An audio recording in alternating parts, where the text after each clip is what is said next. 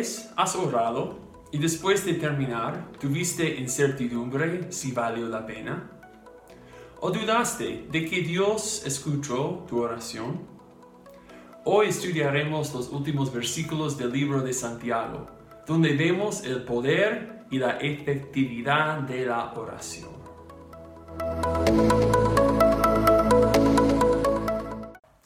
Ven conmigo a Santiago capítulo 5.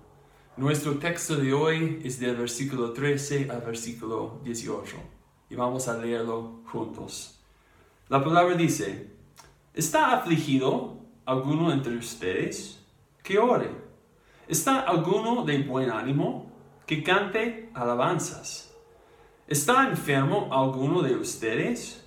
Haga llamar a, los ancianos de la iglesia para que oren por él y lo unjan con aceite en el nombre del Señor.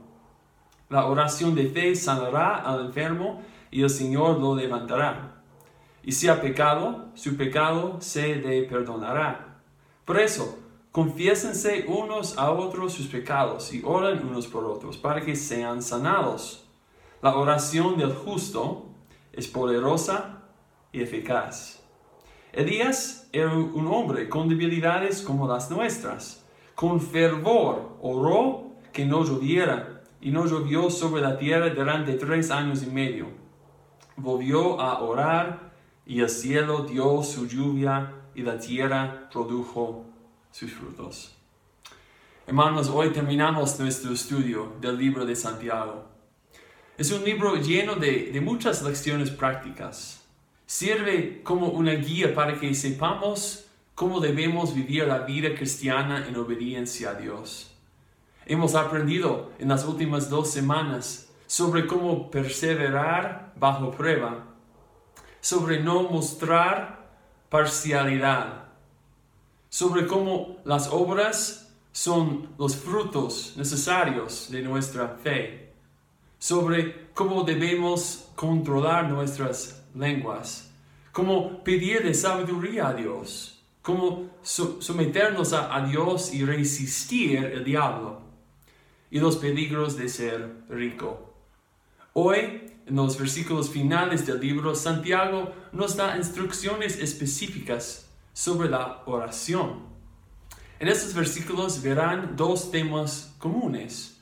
El primero es la orden que se nos da para orar y humildemente acercarnos a Dios en dependencia de Él.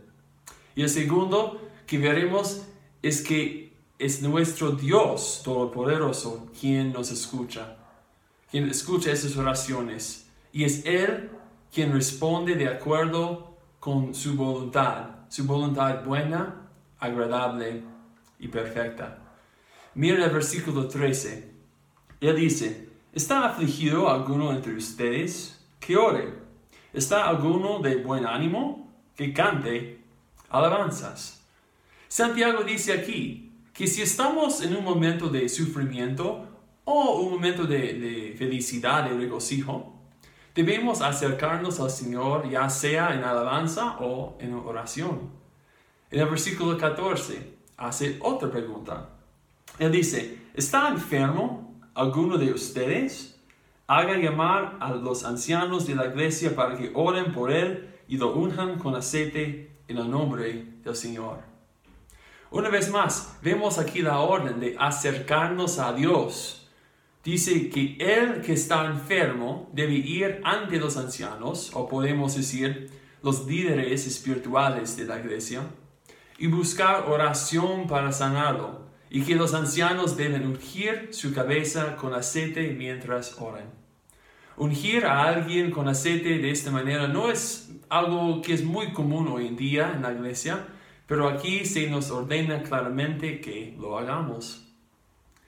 Sabemos que no son los ancianos de la iglesia ni el aceite que usan para ungir a la persona que realmente sana a la persona, sino Dios que está obrando en la persona para traer la santidad. El aceite muchas veces en el Antiguo Testamento era una representación del Espíritu Santo. En ese sentido, al ungir la cabeza con aceite, los ancianos le piden al Espíritu Santo que venga a la persona y que obre en ella. En el versículo 16, se nos ordena confesar nuestros pecados los unos a los otros y orar los unos por los otros. Esto implica una actitud de humildad. A nadie le, gusta confesar sus pecados, especialmente a otras personas. Pero se nos ordena hacerlo aquí. Y también se nos dice que por tercera vez en este pasaje que oremos. Esta vez el uno por el otro. ¿Y por qué debemos orar los unos por los otros? Dice en el versículo 16, para que seamos sanados. Nosotros no somos los que, que sanamos, sino Dios. Él también es el que escucha nuestra confesión de pecado, es el que conoce nuestros corazones, quien ve nuestra fe y, Él que tiene el poder de sanarnos de cualquier enfermedad que enfrentemos.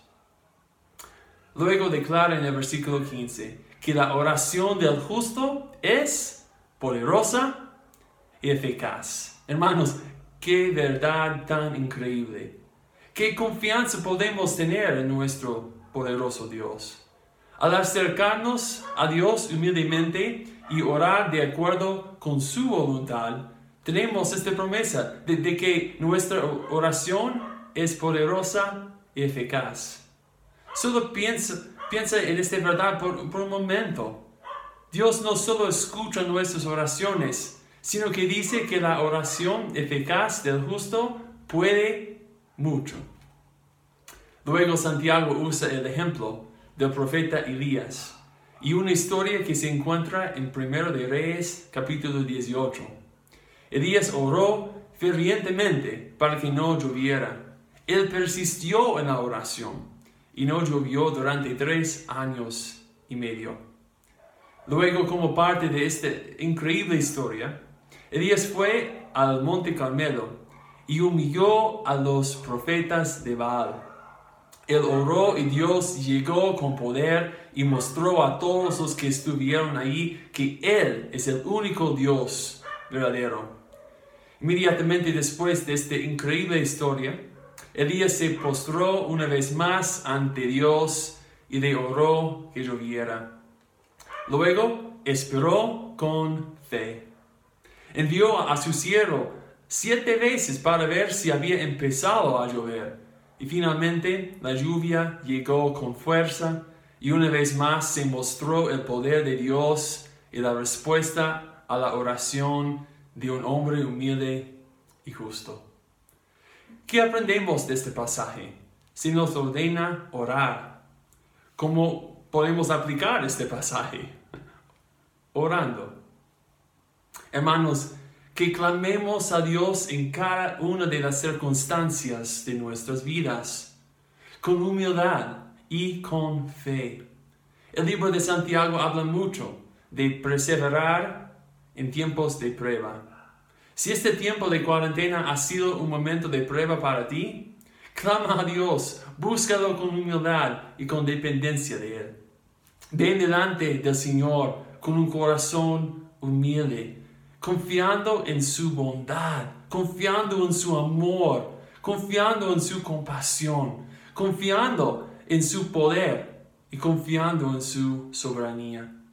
La oración, como dice, la oración del justo es poderosa y eficaz. Y también recuerden lo que dice en Santiago capítulo 4, versículo 8. Dice aquí, acérquense a Dios y Él se acercará a ustedes. Les dará lo que necesita en su circunstancia, de acuerdo con su voluntad, su voluntad buena, agradable y perfecta. Oremos. Padre Santo, gracias, gracias por tu palabra. Gracias, Padre, porque como hemos aprendido el día de hoy, nos escuchas tanto Padre, eh, agradecidos estamos porque tenemos un Padre amoroso, un Padre paciente, un Padre que nos ama. Gracias también, Padre, te damos por todo lo que nos has enseñado en ese libro de Santiago. Y ayúdanos ahora, Señor, no solo escuchar, pero ayúdanos a poner en práctica todo lo que hemos aprendido. Tú eres todopoderoso, Señor. Te alabamos, te glorificamos, que tu nombre, Señor, sea glorificado. Y oramos en el nombre de Jesús. Amén. Amén, hermanos. Que tengan un buen día. Que Dios os bendiga.